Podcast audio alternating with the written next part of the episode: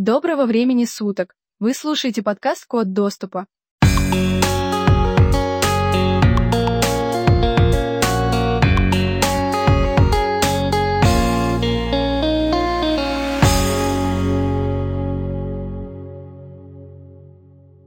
Алексей Пажетнов работал в вычислительном центре Академии наук СССР. Он изучал искусственный интеллект и распознавание компьютером человеческой речи. Иногда Пажетнов ночевал на работе и, чтобы отдохнуть, экспериментировал с созданием головоломок, которыми увлекался еще с детства. Вдохновение приходило к нему в неожиданные моменты. Дэвид Шеф в книге Game Over как Nintendo завоевала мир рассказывает, как Пажетнов гулял по океанариуму и был заворожен камбалой, которая, оказавшись рядом с водорослями, моментально меняла цвет с коричневого на зеленый. Так ему пришла мысль о фигурках, которые могли бы быстро менять свой цвет или форму. Идея Тетриса родилась, когда Пашинов наткнулся на детскую настольную игру «Пентамина». Смысл головоломки в том, чтобы сложить вместе несколько плоских фигурок, каждая из которых состоит из пяти одинаковых квадратов. Программист начал экспериментировать, решив создать ее компьютерную версию, но остановился на более простом варианте, где элементы были сложены из четырех квадратов. Такие фигурки он назвал тетрамина, от греческого тетра – четыре. Пажетов добавил к этому слову название своего любимого вида спорта – тенниса, и получил тетрис. Первый тетрис был написан для советского микрокомпьютера «Электроника-60», на котором Пажетнов работал в вычислительном центре. Поэтому элементы игры состояли из пробелов, ограниченных с двух сторон скобками. Ни цвета, ни музыки тоже не было. Усовершенствовать игру Пажетного помогли коллеги. Цветную версию Тетриса написал программист Вадим Герасимов. В школе он выделялся среди сверстников, знал языки программирования Basic и Pascal, умел взламывать защиту компьютера и запускать вирусы. Мальчику было 16 лет, когда учитель информатики привел его в вычислительный центр Академии наук, чтобы потренироваться в программировании. Там его заметил коллега Пажного Дмитрий Павловский и пригласил вместе поработать над Тетрисом. Герасимов самостоятельно разобрался с операционной системой MS-DOS и переписал головоломку для компьютера IBM. Когда я делал Тетрис, меня даже не могло взять на работу ни одно государственное учреждение, мне было слишком мало лет. Я делал это просто ради удовольствия. Первые копии Тетриса были бесплатными, их раздавали на дискетах сотрудникам центра. Игра начала набирать популярность в московском кругу компьютерщиков, и у Пажетного, Павловского и Герасимова появился первый бизнес-проект. Программисты планировали собрать около десятка игр для ПК, включая Тетрис, в одну систему, которую они назвали компьютерным лунопарком. За пару месяцев они разработали несколько игр в цвете, с графикой и звуком и представили некоторые коллегам по центру. Единственная проблема состояла в том, чтобы продать разработку, ведь заниматься частным предпринимательством в СССР запрещали. Чтобы дать жизнь хотя бы Тетрису, Пажнов отдал права на него компании Электронарктехника, Эларк. Она обладала монополией на импорт и экспорт электронного оборудования и программного обеспечения в СССР. Все соглашения с партнерами и планы по продаже игры проходили через нее. Попасть за границу русской головоломки помог научный руководитель вычислительного центра Виктор Брябрин. Он восхищался Тетрисом и отправил пробник игры в Институт компьютерных исследований в Будапеште. В то время там с визитом был Роберт Стейн, глава британской компании Andromeda, издававшей игры. Среди программ он заметил Tetris, адаптированный венгерскими специалистами для компьютеров фирм Commodore и Apple, сел поиграть и с трудом остановился. Я не был любителем игр, но если мне понравилась эта игра, видимо, это очень хорошая игра. Предприниматель захотел купить лицензию на Tetris, однако нужно было вести переговоры с СССР, а начать продажи Стейн хотел как можно скорее. Глава Эндромеда нашел выход, который, по его мнению, позволял и быстро заработать, и соблюсти приличие. Он приобрел лицензию на версии для Commodore и Apple у венгерской стороны и начал продавать игру американским издателям без лицензии на оригинал. Предприниматель был уверен, что он сможет легко уговорить советских разработчиков, тем более если они узнают, что к их игре уже проявили интерес иностранные компании. Пажетнов не знал английского языка. Прямого доступа к Телексу у программиста не было, Телеграмму с согласием заключить сделку он смог отправить только спустя несколько недель, пройдя через переводчика и многочисленных начальников вычислительного центра. К тому времени Стейн, все еще не имея прав на оригинал Тетриса, уже продал лицензию разработчику игр Spectrum Holobyte, дочерней компании британского издателя игр Mirrorsoft. За это он получил аванс в виде 3000 фунтов стерлингов и компенсации за пользование правами от 7,5 до 15% суммы продаж. Соглашение, которое Стейн предложил заключить советским партнерам, звучало еще выгоднее. Аванс в виде 10 тысяч долларов и 75% от общей суммы продаж Тетриса. Переговоры о продаже прав на игру взяло на себя подразделение Академии наук, занимавшееся лицензиями Лицензнаука. Стейн попытался получить расположение Пажетного, заявив, что в Британии главным в сделке считают разработчика игры и его пожелания, однако программист встретил эти слова с подозрением. Для него, как и для всей лицензнауки, подобные сделки были новым опытом. В СССР осторожничали, просили гарантий и ужесточали условия сделки, требовали аванса в 25 тысяч долларов и 80% прибыли. После долгих споров Стейн уехал, так и не заключив контракт. В Штатах Тетрис рекламировали как первую игру из-за железного занавеса. Ее упаковали в красную коробку, поместили на обложку собор Василия Блаженного, букву «С», стилизовали под серп и молот. Еще в Тетрис добавили музыку, мелодию песни «Коробейники» на стихи Николая Некрасова.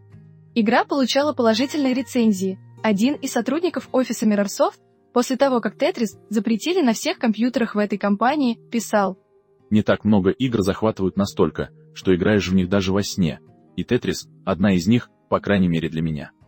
Всю ночь мне снились фигурки из игры, я не выспался и решил не играть в эту игру хотя бы двое суток. Более высокую оценку я дать не могу. Mirrorsoft и Spectrum Holobyte начали выпускать игру для ПК в Европе и США, не зная о том, что Стейн все еще посылает в Москву письма с просьбами встретиться где угодно и с кем угодно для заключения сделки. Алексей Пажетнов тем временем работал над другим проектом, обучающей программой «Биограф», и решил посоветоваться насчет ее продажи с представителями Элларга. В разговоре программист упомянул, с какими трудностями столкнулся при лицензировании Тетриса. Однако представители компании заявили, что о продаже прав на головоломку слышат впервые. По их мнению, лицензнаука не должна была вести переговоры и брать на себя ответственность за заключение соглашений. Сделка отменяется, Телеграмму об этом из Элларга послали Стейну, сообщив, что теперь все переговоры будет вести только сама обладающая правами компания. Виноватым, по мнению Элларга, оказался сам Пажетнов. Он отправил телеграмму, написав, что согласен заключить сделку, и эту фразу западный партнер истолковал так, как ему было выгоднее. Стейн угрожал советской стороне скандалом, не стесняясь говорить о продаже прав на игру зарубежным компаниям и шантажируя расположением мирового компьютерного сообщества. В Элларге выслушали угрозы, продолжили придираться к деталям соглашения и в конечном счете заключили сделку. Стейн получил права на Тетрис для различных типов ПК. Издатели игр заинтересовались домашними приставками и переносными системами. Прав на производство картриджей с Тетрисом для таких устройств у Стейна не было, но он пообещал получить их, и Microsoft продала Atari Games лицензию на издание игры в Японии. Предприниматель снова начал переписку с Москвой, но Эллар волновало другое – компании так и не заплатили. С момента заключения сделки прошло уже полгода, но Стейн сослался на проблемы с транзакциями, согласился оплачивать 5% штраф за просрочку платежей и все равно не выслал чеков. Пока тянулись переговоры Стейна с Элларгом, Тетрисом они перекинулась на Японию. Там было продано 2 миллиона экземпляров головоломки. В Японии Mirrorsoft и Spectrum Holobyte продали версию игры для ПК, а также для приставок владельцу компании Blue Planet Software Хэнку Роджерсу. В это время Nintendo готовилась представить на рынке свою последнюю разработку – Game Boy, и ей нужна была игра, которая будет продаваться – Президент Nintendo лично попросил Роджерса получить права на переносные игровые системы, пообещав позже купить их у него. Когда Хэнк Роджерс отправил факс Стейну с просьбой о продаже лицензии на переносные системы, тот все еще спорил с партнерами из СССР о гонорарах. Тогда Роджерс отправился в Москву сам. В первый же день он заключил соглашение о покупке прав на переносные системы, по словам Пажетного, с Роджерсом легко договорились, потому что он не просил никаких гарантий и не давал пустых обещаний. Но когда предприниматель, желая похвастаться своим бизнесом, достал из портфеля картридж Тетриса для видеоигровой системы Nintendo Famicom. Беседа изменила направление. Роджерс узнал, что все 130 тысяч картриджей, которые уже были проданы в Японии, на самом деле пиратские. Они произведены по лицензии на видеоигровые системы, которую Стейн так и не купил у Элларга. Роджер сразу же выписал чек на частичную оплату всех проданных картриджей и пообещал привлечь партнера, который не только обеспечит крупное разбирательство, но и поможет разработчикам заработать на нем. Этим партнером была Nintendo. Крупное разбирательство началось с компании Atari Games, которая пыталась доказать, что Famicom — это не игровая консоль, а маленький ПК, на который у компании есть официальная лицензия. Однако Nintendo предоставила официальный контракт русских со Стейном, в котором под компьютером понимали именно компьютер с клавиатурой, монитором и дисководом, работающий на обычном процессорном блоке, а не на микропроцессоре, который умещается на одном чипе. По результатам суда Atari Games пришлось остановить производство картриджей с Тетрисом и отправить все имеющиеся экземпляры на склад. В компании считали, что их версия лучше оригинала. В японском варианте головоломки можно было играть вдвоем. Сделать модификацию игры для двух пользователей хотел и Пажетнов, но он не успел развить эту идею. Забракованные картриджи стали раритетом, позже коллекционеры покупали их по 150 долларов за штуку. Их до сих пор можно найти на eBay примерно за ту же цену. Череда сделок и соглашений завершилась в пользу Хэнка Роджерса и Элларга. После долгих переговоров, судов, встреч и поправок в контрактах, Стейн остался с лицензией для ПК и игровых автоматов стоимостью 150 тысяч долларов. Однако постепенно советская сторона стала лишать его всех связей с игрой, ссылаясь на неуплату компенсации за пользование правами. В 1990 году у Стейна отозвали все права на Тетрис. Предприниматель признался, что за все это время заработал на игре около 200 тысяч долларов, хотя мог бы миллионы. Mirrorsoft и Atari Games тоже лишились лицензий по результатам судебных процессов. Элларк и Nintendo остались с лицензией на переносные системы и готовящимся контрактом на домашние игровые системы, а Хэнк Роджерс и советские обладатели прав с деньгами. Сумма аванса от Nintendo остается секретом, но, по слухам, достигала от 3 до 5 миллионов долларов. Тетрис выпускался в комплекте с Game Boy. В 1992 году в мире было продано 32 миллиона устройств, причем 46% игроков были взрослыми. Если вы хотите продать Boy маленьким мальчикам, запакуйте туда Марио. Но запакуйте туда Тетрис, и вы продадите Boy всем. Уверял Хэнк Роджерс. Роджерс получал по одному миллиону долларов за каждый проданный Тетрис в комплекте с Game Boy и еще больше с каждой отдельно проданной игры. Nintendo головоломка пажетного принесла 80 миллионов долларов без учета продаж Game Boy.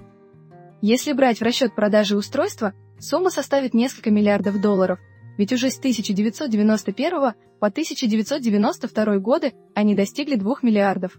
Когда в Элларге вели переговоры с Хэнком Роджерсом, Алексей Пашетов вспомнил о плане компьютерного лунопарка, но передумал его воплощать.